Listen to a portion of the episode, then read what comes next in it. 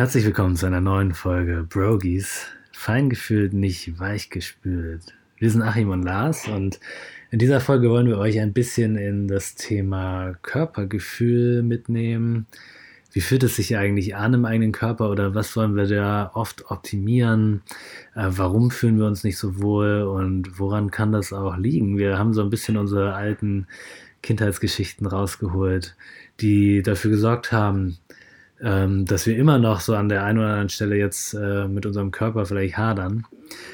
Ja, was das genau bedeutet, das erzählen wir euch in dieser Folge.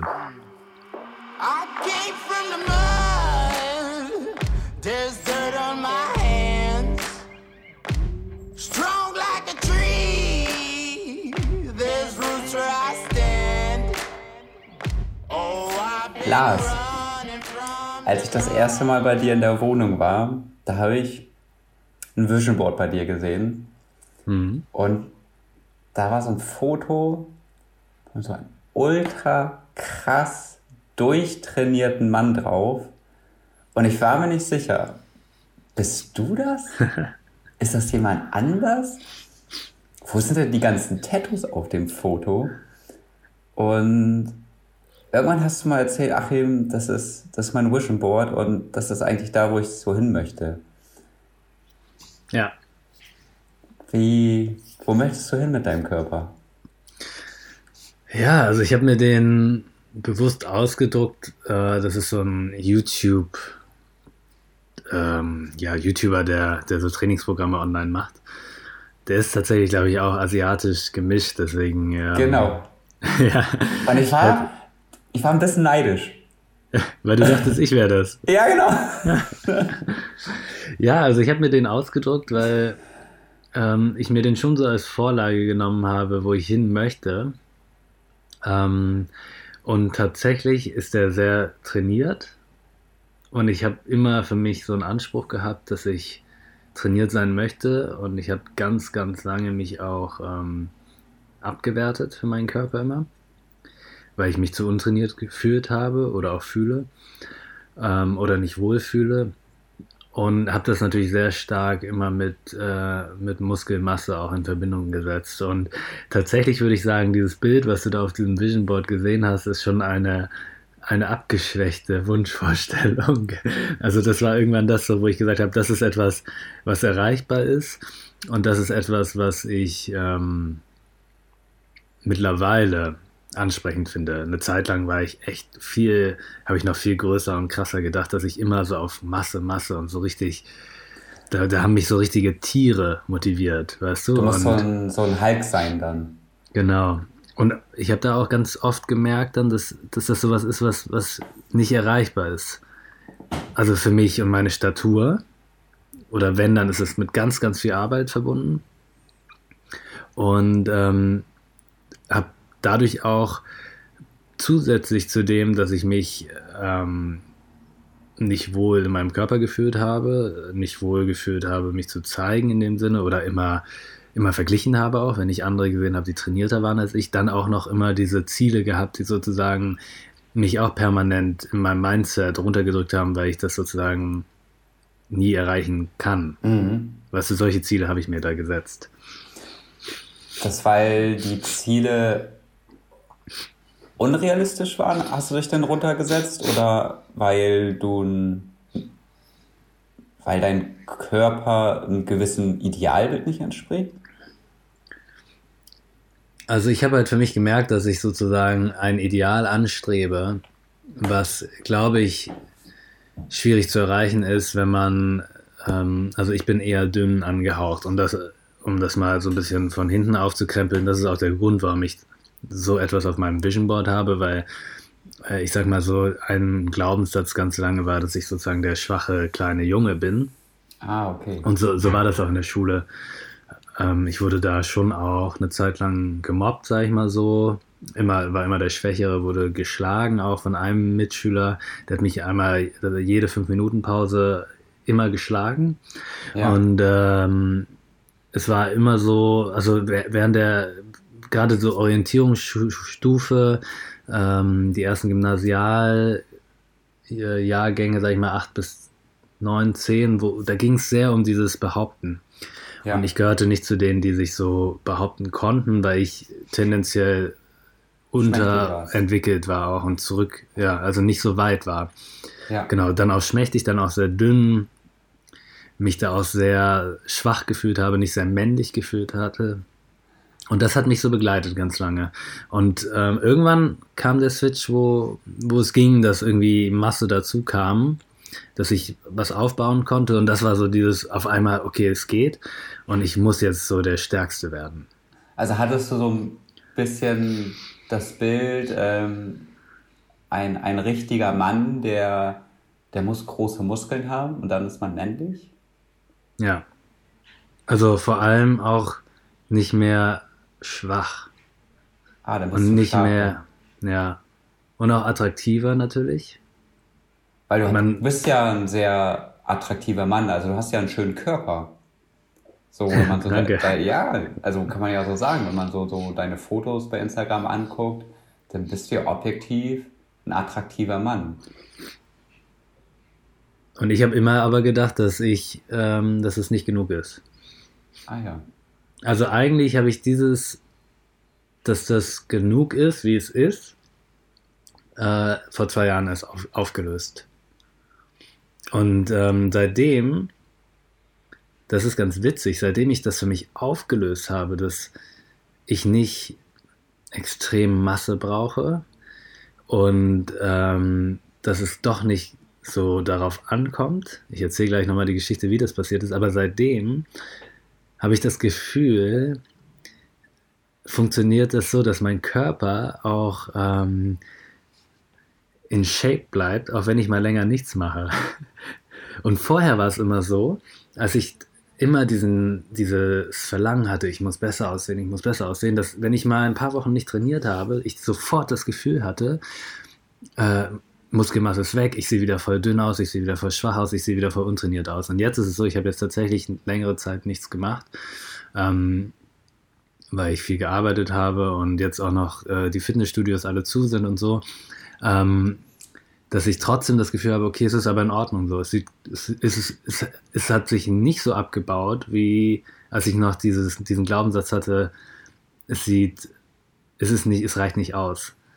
Ist dann so Körper, ist das dann, hat das für dich dann, weil du das gerade auch gesagt hast, so äußerlich, mehr, hat das mehr was mit Aussehen zu tun?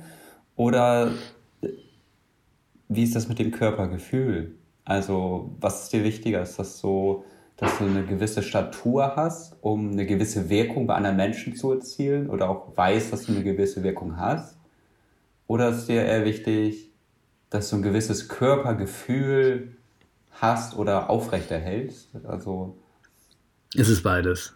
Also ich, ich habe da schon sehr, sehr lange darauf Wert gelegt, dass ich trainiert aussehe und ich habe das auch als Feedback bekommen, als ich trainiert aussah. Also es war schon was aus dem Außen, dass Leute gesagt hatten, oh, dicke Arme. Ich hatte mal dann, als ich so richtig trainiert habe, also ähm, das war so vor acht Jahren, da habe ich dann so richtig reingehauen, da habe ich noch voll Fleisch gegessen.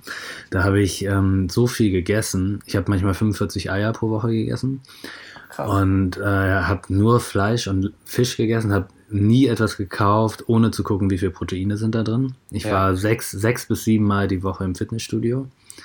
Ähm, ja, äh, manchmal dann habe ich so vier Tage Fitness gemacht, drei Tage Mixed Martial Arts, also äh, Kämpfen, ja. Boxen und so weiter. Und das war, es ging so weit, dass ich, ich hab's, ich wollte immer 80 Kilo erreichen und ich habe zwei Tage geschafft, auf 80 Kilo raufzukommen. Tendenziell bin ich immer bei 72 Kilo, sag ich mal, so im Schnitt. Ich habe für zwei Tage geschafft, auf 80 Kilo zu kommen. Danach war es sofort wieder weg, weil ich so schnell abnehme. Ja. Und um das zu schaffen, musste ich dreimal äh, pro Tag richtig viel essen. Ich habe so viel gegessen, dass mein Magen wehtat. Also es gab Krass. Nächte, da konnte ich ähm, mich nicht mehr auf die Seite legen, weil mein Bauch so wehtat. Das heißt, ich musste auf dem Rücken liegen, weil das so voll war. Ich ja. habe dann immer um um, ich habe manchmal um, um 12 Uhr Mitternacht noch ein ganzes Hühnchen gegessen. Oder einfach so eine ganze Pfanne mit, weiß nicht, fünf, sechs Eier rein und ja. dann noch Fleisch dazu und Fisch. Damit du die Proteine reinkriegst. Ja, und hab, bin da echt extrem auf diese Masse gegangen. Und da war es aber gleichzeitig halt auch so, dass meine Arme waren relativ breit und das habe ich von außen gespiegelt bekommen. Ne? So, boah, Lars, du bist voll trainiert und so. Und, ist ja auch äh, so, ein, so ein krasser äh, Signalgeber, wenn man äh, starke Arme hat, so. Ja. Muss man ja klar sagen. Ja, und das hat dann schon auch was, wenn, wenn wir so ein Körpergefühl reden, was mit meinem Körpergefühl gemacht. Also ich habe mich dann fitter gefühlt und irgendwie stärker und selbstbewusster. Also es war schon so, mein Auftreten nach draußen war dann sehr, also es hat sogar dafür gesorgt, dadurch, dass ich äh, in meiner Kindheit eher dann so unterdrückt wurde, sag ich mal so, dass, dass ich gemerkt habe, dass ich sowas nicht mehr so stark angezogen habe. Weil ich nach mhm. draußen dieses, okay, ich hab, ich bin stark, schon. Äh, ja, und das hat sich dann in meinem Mindset sozusagen so verfestigt, dass ich sozusagen das auch geglaubt habe und deswegen, glaube ich, noch weniger das angezogen hat, hatte, diese Konfliktsituationen mhm. und so weiter. Deswegen hat es schon so eine, ja, steht schon im direkten Zusammenhang, mein Körpergefühl und mein, mein körperliches Aussehen. Mhm. Aber es hat Keine mich permanent unter Druck gesetzt. Weil, also ja, das ist, weil du quasi ein, ein Idealbild hinterhergelaufen bist, was eigentlich gar nicht zu deinem Körper gepasst hat. Ja. Und deshalb du Maßnahmen, also zum Beispiel sehr, sehr viel essen musstest, um halt diese Masse aufrechtzuerhalten. Und gleichzeitig hat dein innerer Körper oder dein Inneres dir signalisiert, ey, Lars, was machst du da eigentlich? Ist eigentlich gar nicht so gut. Und hast die Magenschmerzen bekommen. Ja. Und dein, aber dein, dein Mindset hat dir quasi, konnte nicht loslassen von diesem, ey, ich bin Mann, ich muss halt, ich muss halt wie Ani aussehen. Ja. Ah, krass. Ich meine, bei dir, wie ist das bei dir? Du bist ja auch, ich sag mal, eher so ein dünnerer Typ, oder? Ja, ich bin, also bei mir war das in der Schule genauso wie du. Ich war der, der kleine, dünne. Mhm. Und ähm, ich habe dann mit Kampfsport angefangen und habe schnell gemerkt, dass ich ganz, ich baue schnell Muskeln auf. Ich baue richtig, richtig schnell Muskeln auf. Also ich bin ein Soft-Gainer, nennt man das. Mhm. Und ich glaube, du bist eher so der Hard-Gainer.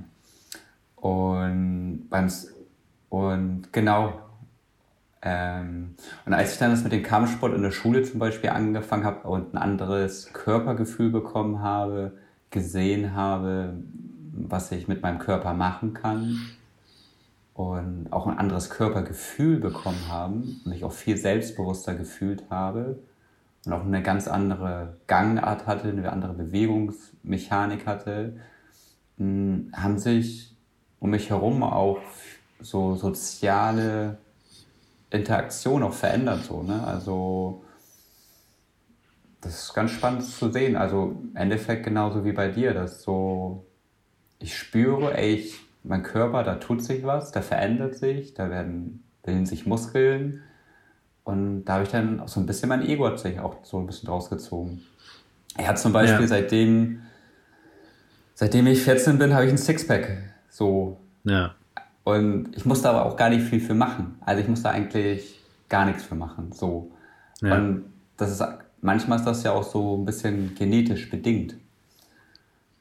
Ähm, genau. Und bei mir gab es mal eine Phase, mh, hm, da habe ich schon Yoga gemacht, aber noch nicht so viel und habe gleichzeitig auch so Bodybuilding gemacht. Mhm. Also im Studio halt Gewichte gestemmt, um halt auch Masse zu bekommen um auch dieses Gefühl, so, boah, ich bin Mann, ich brauche halt, ich muss halt richtig Masse haben, war da mit ein paar Leuten unterwegs, ein paar Freunde und die haben mich da, ich habe mich von denen so ein bisschen mitziehen lassen und habe aber gemerkt, okay, mir fällt das leicht, Muskeln aufzubauen. Also nicht, dass ich krass irgendwie was, was heben konnte, aber ich sah so aus, ich konnte krass was heben. Okay. Und gleichzeitig habe ich ja auch gemerkt, das ist eigentlich gar nicht mein Ding. Es hat mhm. sich gar nicht gut angefühlt. Also mein Körpergefühl hat mir eher, hat sich eher zu dem Yoga hingezogen gefühlt. Und da kriegst du halt eher diesen drahtigen, dünnen, definierten Körper. Ja. Genau. Und beim Bodybuilding hast du halt dieses typisch männliche, Muskeln aufbauen, Masse. Ja, und bin dann innerhalb, zum Beispiel innerhalb von einem Jahr habe ich dann hm, acht Kilo Muskeln zugenommen. Wow. So. Und dann habe ich, dann haben die Hemden habe ich noch in der Bank gearbeitet, nee. erst ein Praktika gemacht, dann waren die Hemden haben gespannt und wenn man dann so ja. den Arm angezogen hat, dann hat so richtig diese, dieser Stoff um den Bizeps so ja, richtig gespannt. Das und das war so, so ein geiles Machtgefühl, muss ich ganz ehrlich sagen. Das ist so, ja, jetzt bist du richtig der krasse Macker und äh, ja, und es gibt auch diesen Bodybuilder-Satz da, es gibt nur eine Sache, die besser ist als Sex und das ist direkt nach dem Training einen richtig aufgepumpten Muskel zu haben. So. Und dann sich im Spiegel anzugucken und sich an seinem Spiegelbild ergötzen. Ja. So, so, so, so richtig sich. Also ich habe mich dann teilweise richtig in meinem Spiegelbild verloren und gesehen, oh, du bist so ein geiler Typ. Also, du siehst so geil aus. Oh, so geil. Aber hab dann im, im, im, sobald es darum ging, dann so um soziale Kontakte oder sich zu zeigen oder eine wirkliche Verbindung zu einem Mitmenschen aufzubauen, sobald es über dieses körperliche äh, Anhimmeln hinausging, habe ich nicht hingekriegt. Weil ich da am Ende, weil das für mich auch so eine Schutz, Schutzwand war. Also das war mein Schutzkörper, um mich, äh, um meine innere Verletzlichkeit so ein bisschen. Also das heißt, du konntest ein, auf eine tiefe, sagen wir, emotionale oder men also verbale Ebene nicht so nee. drüber hinaus. Nicht das quasi bringen, was ich mit durch meinen Körper und mein Auftreten suggeriert habe. So. Seit wann kannst so. du das eigentlich? Weil eigentlich ist es ja spannend. Ähm, ich finde es halt, also für alle, die jetzt zuhören, Achim und ich sind halt letzte Woche einmal live gegangen, haben ein Live-Instagram-Video gemacht und da hattest du so ein bisschen erzählt, wie danach haben wir darüber gesprochen, dass das so eine Hemmschwelle für dich ist. Ne? Ja. Und äh, was ich halt aber trotzdem merke, und das wollte ich dir auch nochmal sagen, ist, seitdem wir halt diesen Podcast machen, ähm, das ist jetzt die achte Folge, glaube ich, also gehen wir schon sehr mit vielen Themen nach draußen, die sozusagen sehr tief gehen. Ja, wo wir sehr viel von uns zeigen, uns sehr verletzlich zeigen. Und ich merke diese Hemmschwelle bei dir jetzt nicht, sondern ich merke sehr also du, ich, ich, ich nehme eine extrem krasse und schöne Offenheit wahr, dass du mit Themen nach draußen gehst.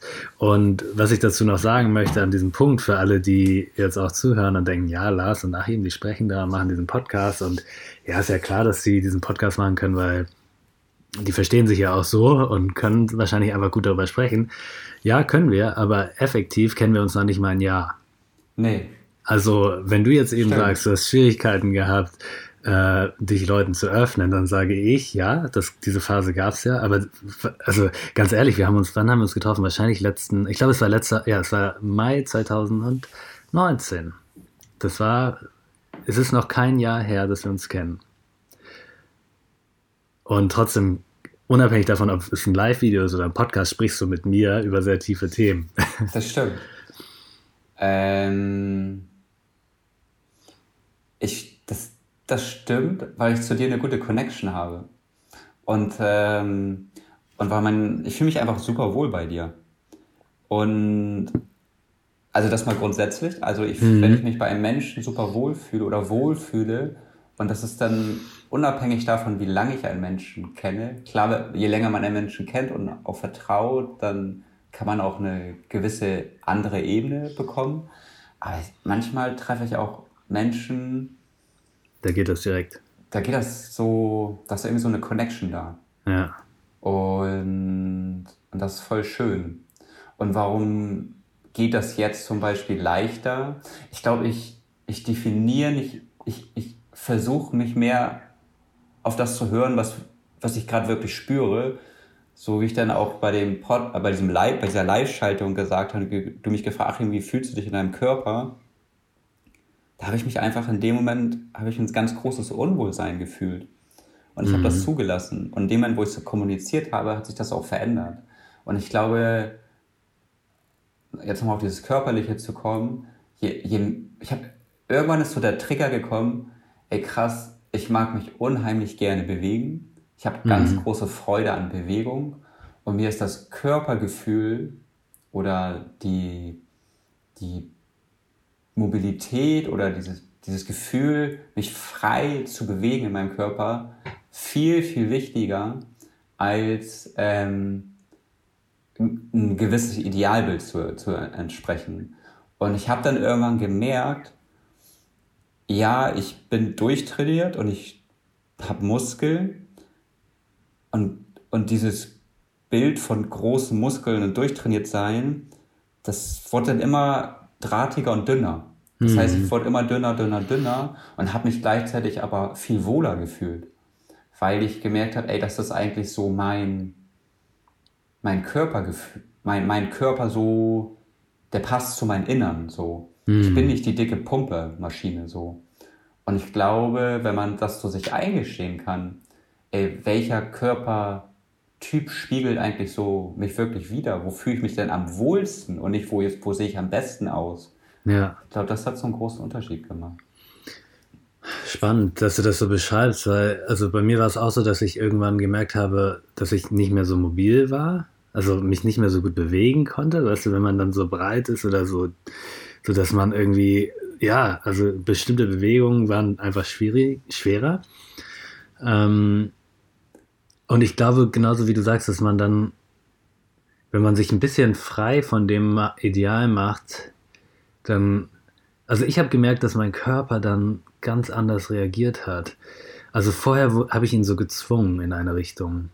Und auf ja. einmal, und das war diese Geschichte, die ich nochmal kurz äh, erzählen wollte, und zwar, warum ich irgendwann aufgehört habe, dass ich diesem Ideal so extrem hinterher schmachte. Oder das ist ja, wenn man wieder von aus dem äh, Spirituellen spricht, dieses, diese wenn man immer etwas möchte oder immer im Mangel ist. Weißt du, so ja. hat sich das immer angefühlt, wie so ein ständiger Mangel, dass, es, dass der Körper eigentlich nicht genug ist.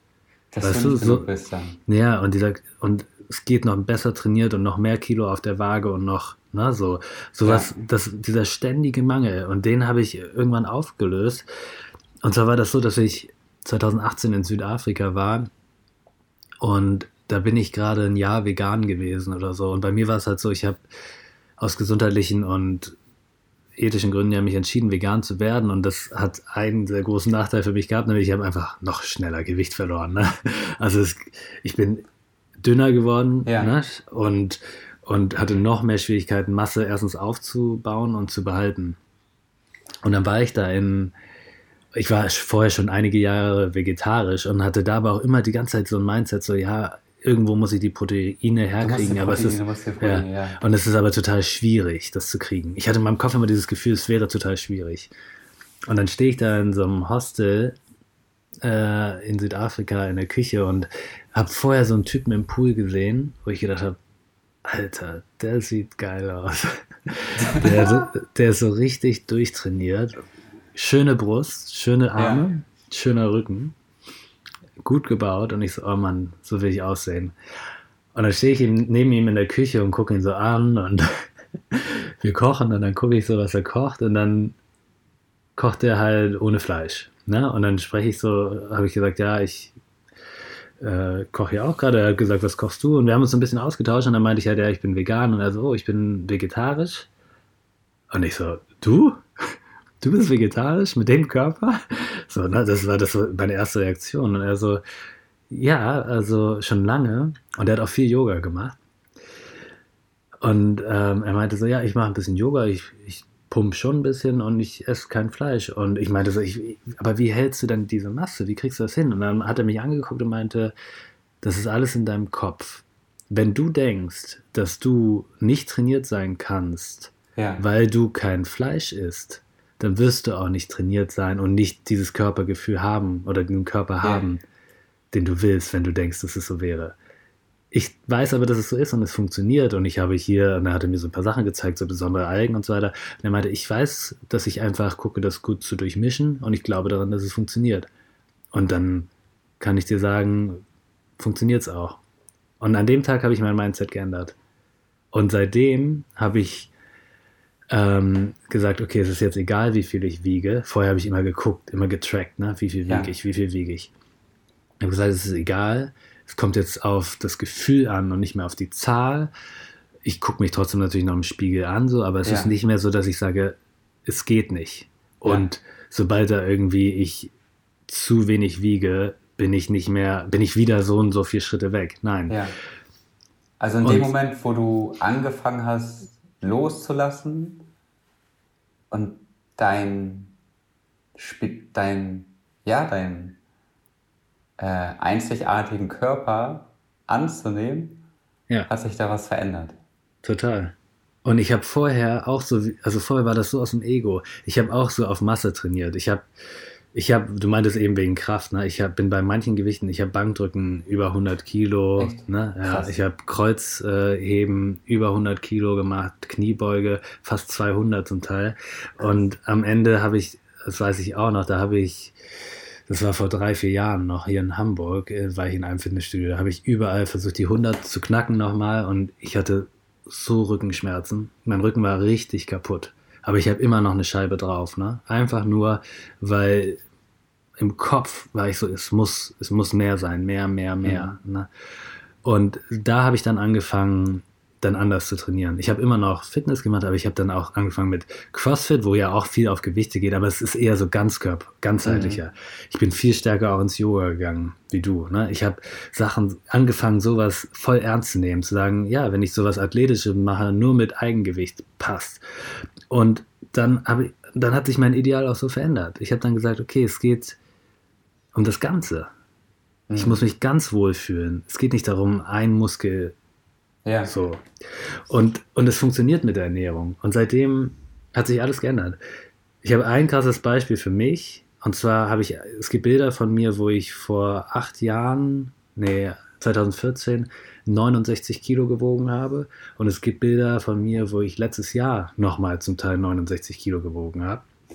Und das sieht ganz anders aus. 1,81. Ah, krass. Ja. Und diese 69 Kilo damals und jetzt sehen anders aus. Ich sehe breiter aus ja. jetzt, obwohl ich dasselbe Gewicht habe, hatte und habe. Mehr Muskeln im Vergleich, also eine andere, bessere Proportionierung hast dann, eine natürlichere. Ich sehe gesünder aus, ja. Ich sehe ja. immer noch trainiert aus, immer ja. noch wohl. Ich fühle mich immer noch wohl, wenn ich das angucke. Und es ist dieselbe finde, Zahl, weißt du? Ja, ich finde das gerade spannend, was du gesagt hast, so mit diesem Bild und äh, in dem Moment, wo du dich davon gelöst hast und so dein, dein für dich, so dein Ding durchgezogen hast, dass du so, ich sag jetzt mal, so in deine Kraft gekommen bist. Und wenn man, also ich habe jetzt gerade so das Bild von irgendwelchen Magazinen, da wird ja im Endeffekt nur ein Typ, ein Typus ähm, präsentiert. Hm. Nämlich der Typ, der richtig krasse Muskeln hat und nicht nur richtig krasse Muskeln, sondern die sind auch noch ultra krass definiert. Also ja. es ist nicht nur massig, sondern richtig, du siehst äh, ähm, also jede, jede, ja, jede Sehne, also so richtig, so das Idealbild. Ja. Aber wir sind ja nicht alle nach diesem Idealbild gestrickt. Also es gibt ja, ich muss gerade so äh, an das Ayurvedische denken. Da gibt's äh, drei verschiedene Konstitutionen, Vata, Pitta, Kapha. Und alle diese drei Konstitutionen bringen gewisse Qualitäten mit. Und wenn man so mhm. diesen Peter-Typ ist, dann fällt dir es unheimlich leicht, ganz viel Muskeln aufzubauen und dieses, dieses Definierte zu sein.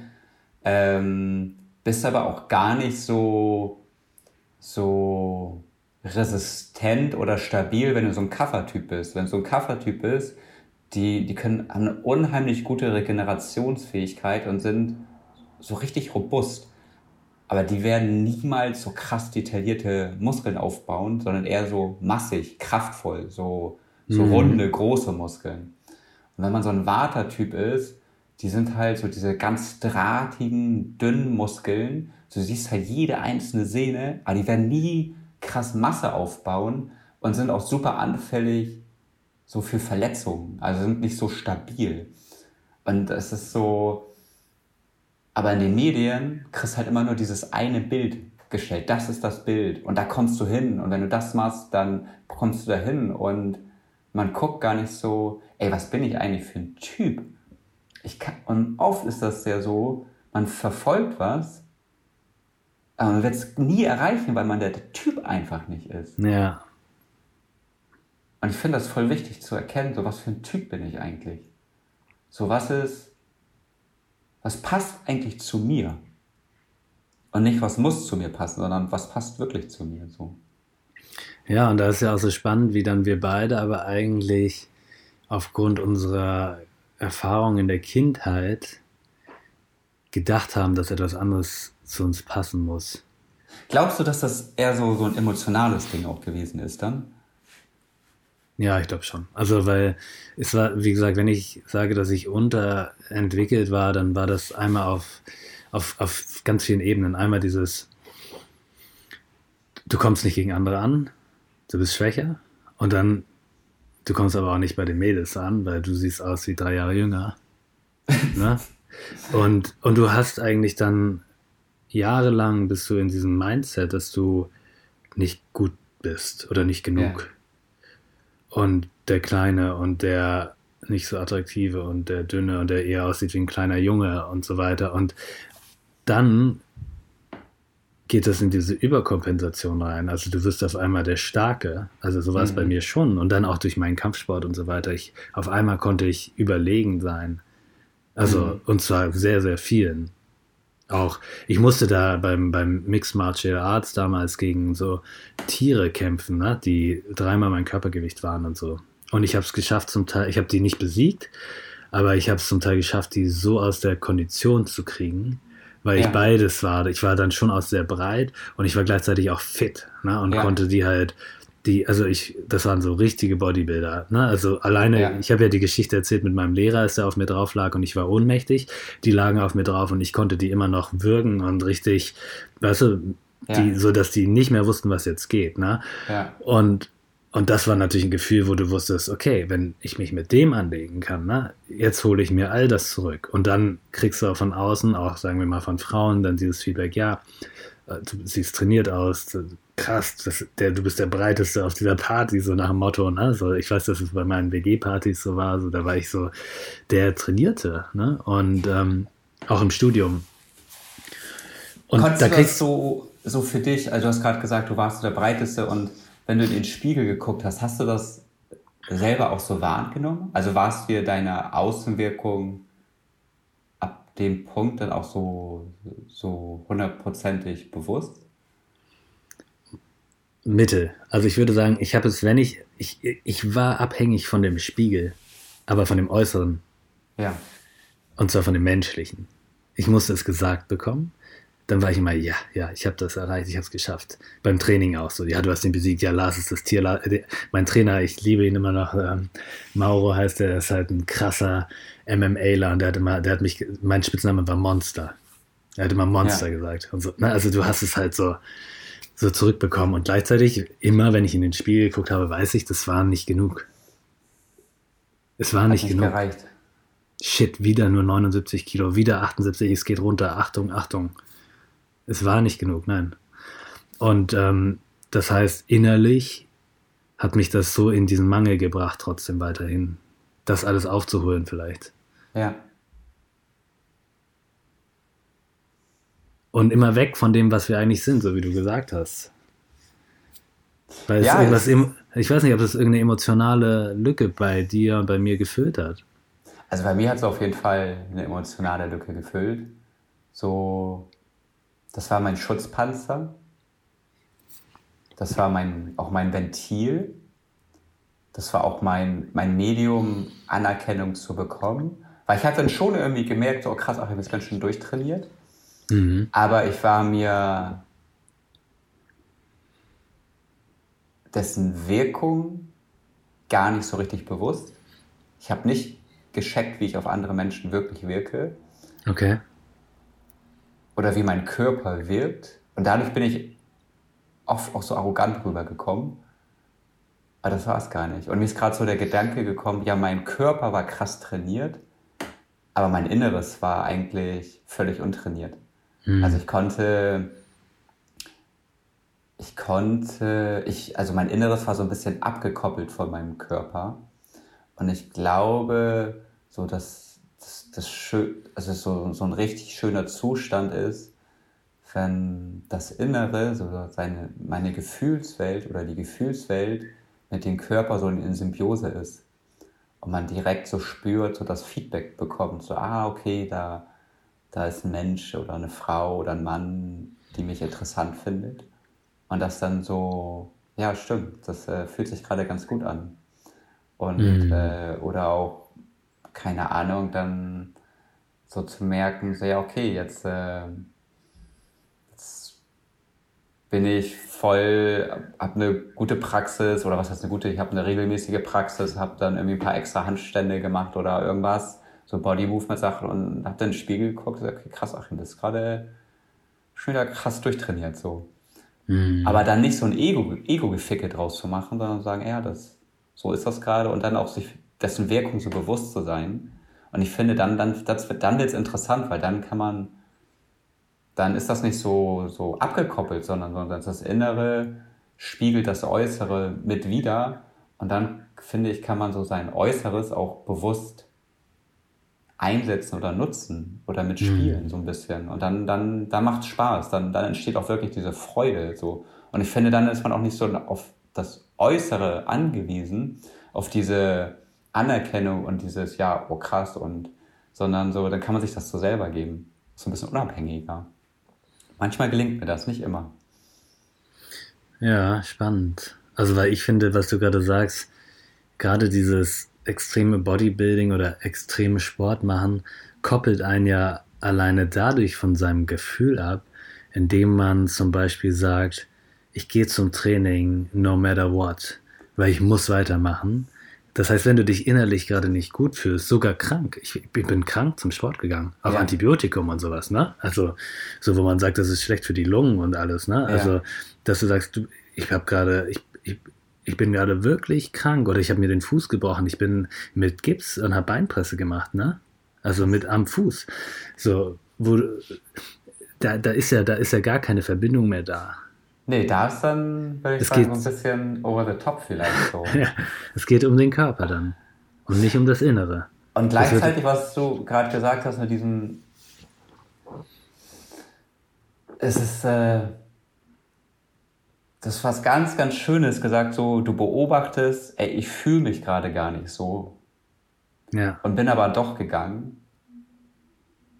Und als du dann doch gegangen bist, jetzt nicht, wo du dein Bein gebrochen hast, sondern wo du dich einfach grundsätzlich oder nicht auf Antibiotika warst, aber wie, sag mal, du fühlst dich nicht so, aber bist doch zum Sport gegangen. Wie war das denn dann für dich? Was hast du gemerkt? Ähm, ja, kommt drauf an, aber es gab schon Momente, wo mich das dann im Inneren wieder hochgeholt hat. Ja. Also es ich so kenn, so. Ja, also ich kenne das vom Yoga, dass das äh, meine Lehrerin sagt immer, ey, no matter what, also egal wie du dich fühlst, es sei denn, du hast jetzt Fieber oder, ja. oder dein, dein Bein ist gebrochen, so, ne, da klar, dann machst du halt nichts. Du gehst auf die Matte. Ja. Und, und du machst deine ersten Sonnengrüße, konzentrierst dich auf deine Atmung und beobachtest, dein Körper und dein Gefühl. Und dann zu erfahren, dass sich das Gefühl quasi verändert und dass das hm. Gefühl, vielleicht auch so, so, so, so den Weg zu finden, was ist Disziplin, weil man braucht hm. ja auch eine gewisse Disziplin und ohne Disziplin, ich glaube in allen Lebensbereichen wird man nicht vorankommen. Und man ja. wächst ja auch außerhalb seiner Komfortzone. Und was geht denn so die Richtung ähm, Dogma und äh, eigentlich peinigt man sich. Man gibt sich selber die Peitsche. Mm. Man, äh, man flockt sich so ein bisschen. Es ist ganz krass in der Ashtanga-Community, dass die Praxis teilweise genutzt wird, um sich selber zu flocken. So sich selber mm. die, die Kante zu geben, die Dröhnung oder und ich glaube, wenn man es schafft, so in so einem liebevollen Selbst mit sich zu sein, dann ist das auch okay zu spüren, so, ey, eigentlich habe ich heute gar keinen Bock. Ja.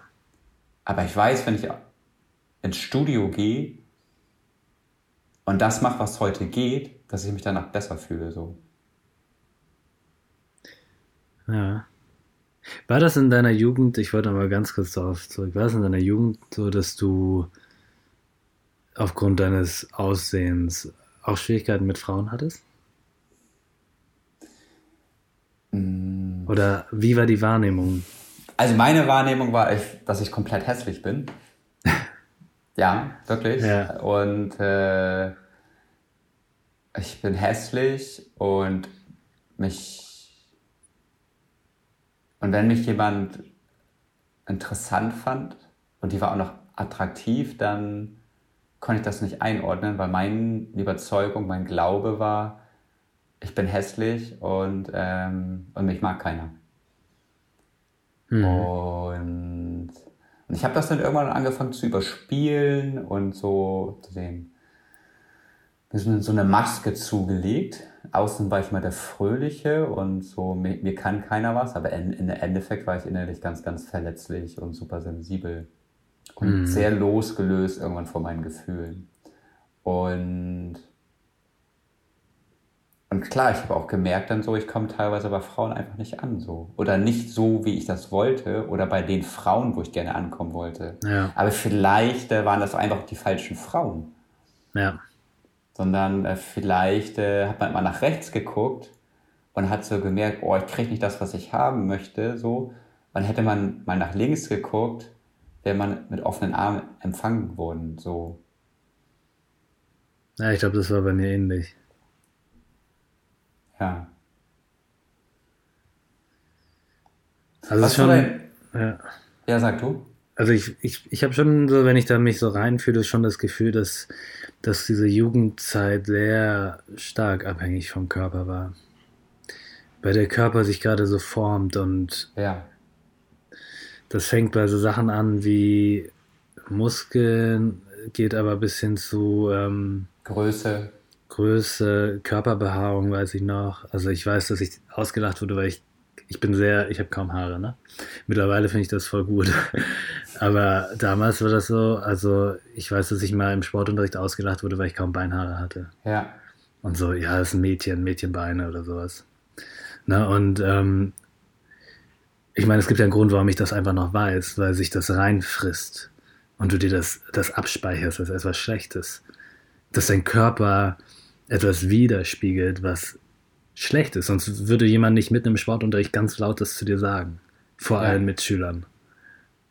Und du kannst dir aber zu dem Zeitpunkt nichts an deiner körperlichen Entwicklung machen solltest du zum Teil ja gar nicht, deswegen soll man ja auch gar nicht ins Fitnessstudio bis 16 und so weiter gehen. Ne? Mit 16 durfte ich dann und dann, bam, ging's los. Volle Gewichte, ne? So Eiweißshakes bis zum Umfallen. Amphetamine oder so ein Zeug habe ich geschluckt. So. Äh, nee, äh, nicht Amphetamine, sondern äh, so ein anderes Zeug, ich habe vergessen, wie es heißt, was Kreatin? so. Kreatin, genau. Ne? Wasser in die Muskeln ablagern und aber ja. Kraft kriegen und so. Ne? Also so ein Shit. Meine Leberwerte waren total kaputt. Meine Mutter war Ärztin, hat meine ja. Blutwerte gemessen, meinte irgendwann, Lars, ey, deine Leberwerte sind Nicht kacke. So nee, hör, hör auf, das zu schlucken. Und du kannst ja deinen Körper nur nicht beeinflussen, aber du wirst von außen die ganze Zeit. Für mich war es schwierig, in der Jungsumkleide zu sein, nackt. Ja, das fand ich auch damals ganz, ganz schwierig, ja. Ja. Neben wem anders umzuziehen, angeguckt werden. Also es war. Bewertet zu werden. Ja. Ja. Ja, das kann ich noch. Ich glaube grundsätzlich so äh, in der Jugendphase, in der Pubertät, ist glaube ich auch ganz, ganz äh, eine schwere Zeit so. Ja. Und mh, mm, und ich glaube, wenn man sich mit dieser Zeit oder mit den Narben nicht bewusst auseinandersetzt, dann hat das auch, ja, lebenlang auf eine gewisse Art und Weise einen Einfluss auf, wie man sich verhält, wie mhm. man mit seinem Körper umgeht, wie man mit dem Körper anderer Menschen auch vielleicht umgeht mhm. und äh, wie man auch andere Körper wahrnimmt oder seinen eigenen Körper wahrnimmt. Und ich glaube, das ist so, so wichtig und so eine große Lebensbereicherung, wenn man es schafft, seinen Körper anzunehmen oder sich grundsätzlich auch anzunehmen. So. Und das ist ja auch kein, kein, kein so eine gerade Linie, das ist ja auch immer so eine Wellenbewegung im Fluss. So mal ist voll schön und mal ist halt nicht so geil. Mal hat man ein bisschen Schmerzen und mal ist halt alles im, im Fluss so Und ja. das dann so anzunehmen. Wenn du jetzt äh, die Chance hättest, dein, deinem jüngeren Ich, also so dein, dein 17-jährigen Lars, was, was zu schreiben oder was zu sagen zu deinem Körper, was, was würdest du denen so mitgeben? Ich würde ihm sagen, ähm, dass ich ihn nicht so foltern muss, sondern da er mit Ruhe rangehen kann und es wird trotzdem das kommen oder die Ziele werden dann noch eher erreicht als so wie ich sie mir vorgegeben habe. Wenn man jetzt mal wirklich von körperlichen Zielen auch ausgeht, ne? Weil ich immer, mhm. und, und das muss ich sagen, und das ist auch was, was ich trotzdem nicht wegkriege, weiterhin. Also ich, ich mag es, fit zu sein und ich glaube, es ist auch sehr wichtig, gesund und fit oder vital zu sein, sag ich mal so. Ähm, und ich möchte auch sportlich sein. Also ich glaube gerade, also würde ich sagen, ich bin nicht so frei, dass ich sage, das ist mir alles egal. Ich habe aber auch, so wie du sagst, so eine Art Sixpack auch in die Wiege gelegt bekommen. Also ich habe den damals als Jugendlicher mir antrainiert. Ich habe zum Teil 1000 Sit-Ups mit meiner Schwester pro Tag gemacht, weiß ich noch. Krass. Und das ist halt jetzt da, ne? Also wenn ich da jetzt hinfasse, dann fühle ich das noch. Aber wenn das mal weggehen würde, würde das bei mir an etwas kratzen. Ja, ich, ich, ich, ich verbinde mit, meinem, mit meiner körperlichen Fitness schon auch eine, eine, eine geistige Gesundheit, weil ich merke, wenn ich zum Beispiel mal länger nichts gemacht habe und ähm, ein paar Treppenstufen hochgehe oder wie auch immer, also ein paar Stockwerke mal richtig hoch muss und du merkst schnell, boah, jetzt geht die Pumpe, dann weiß ich, okay, nee, das ist jetzt ein Zeichen. Also ich, ich muss schon auf mich achten.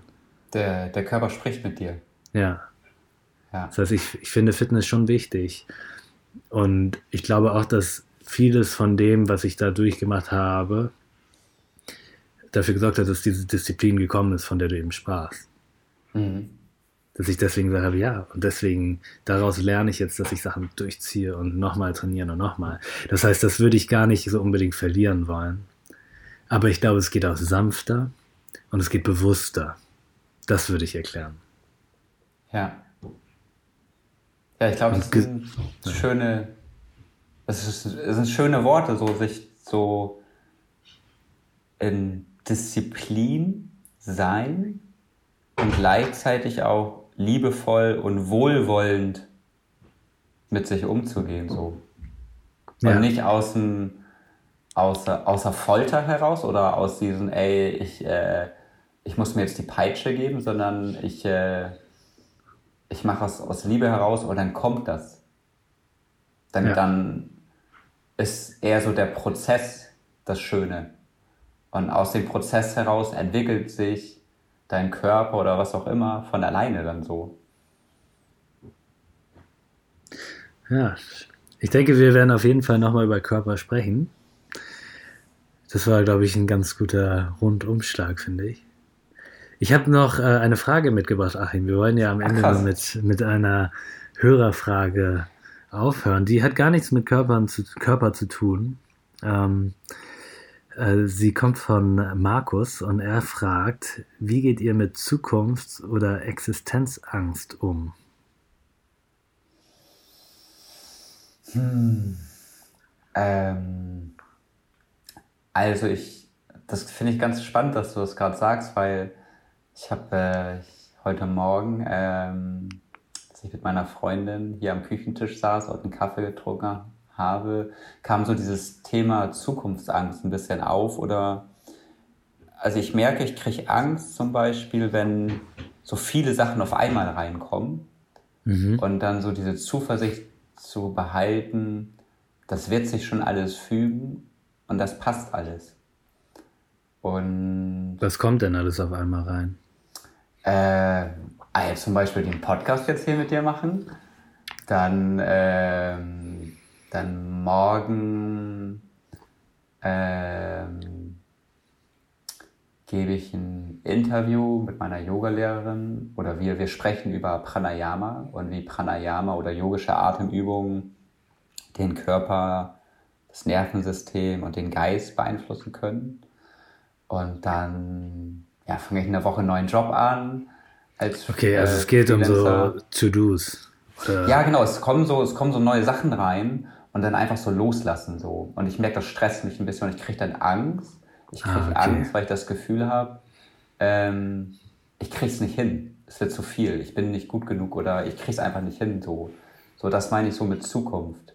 Also ich okay, also sorry, ich muss mal einen reingrätschen. Es geht dir darum, dass wenn du viele Aufgaben auf einmal hast oder viele Projekte, sag ich mal, das, das unter einen Hut zu bekommen.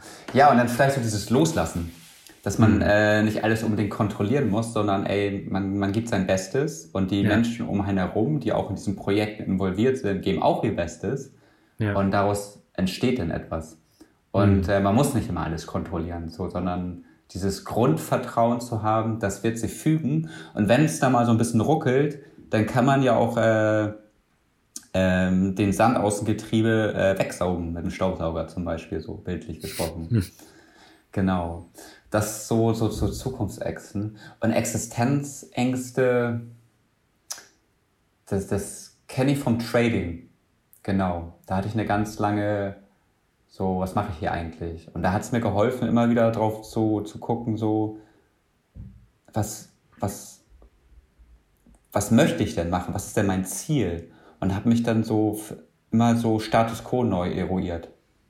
Und so versucht, weg von den Gefühlen zu kommen, hin zu den Fakten und so, und wo möchte ich hin? Und was kann ich denn jetzt konkret tun, um dahin zu kommen, zum Beispiel? Ja. Kannst du das nochmal genau erklären, weil da komme ich nicht so ganz hinterher. Also ich glaube so bei Existenzängsten, manchmal sind, bei mir waren die Existenzängste eher so diffus und gar nicht so real. Real äh, ging's, geht, hatte ich glaube ich, bin ich glücklicherweise noch nie in die Lage gekommen, so richtig Existenz, Existenzangst, so wie bezahle ich meine Miete, wie bezahle ich mein Essen zu kommen. Ja. Das verbinde ich zum Beispiel mit Existenzängsten. Und gleichzeitig ja, okay. war auch so eine, so eine Existenzangst da so, was mache ich hier eigentlich und ähm, kriege ich das eigentlich hin und läuft das eigentlich so, wie ich mir das vorstelle? So, hm. genau. Wie ist das bei dir, Lars? Also ich sage für mich immer so, dass ich auch sehr starkes Vertrauen habe, dass sich alles fügt. Und ähm, meine Geschichte ist ja die, dass ich eigentlich immer Angst hatte vor dem Tag, an dem meine Mutter stirbt und ich dachte, ich raste aus und das wird so der Tag, wo mein Leben einmal komplett crasht.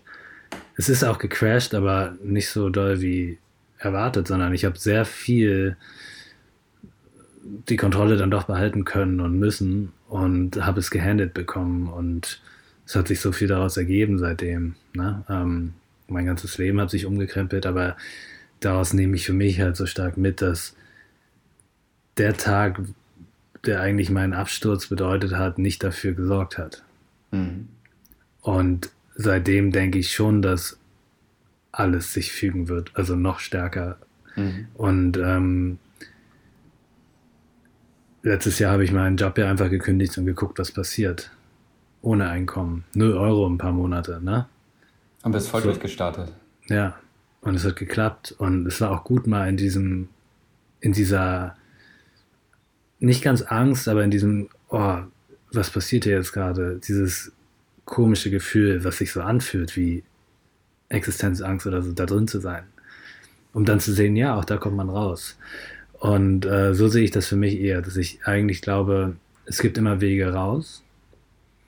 Und wenn man jetzt grundlegend Existenzangst sieht im Sinne von ja, wie wird es im Alter, sag ich mal so, oder was passiert, wenn wir doch irgendwie die Wohnung oder wenn du die Wohnung verlierst und auf der Straße landest. Ich glaube, dass auch dann da sich was fügen wird und es einen Grund geben könnte, dass das passiert. Und ich glaube auch, dass ich damit klarkommen könnte. Mhm.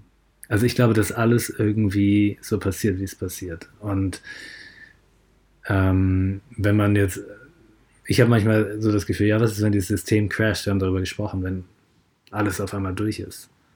Und kein Job mehr, kein nichts mehr, alle aber nicht mehr, ne?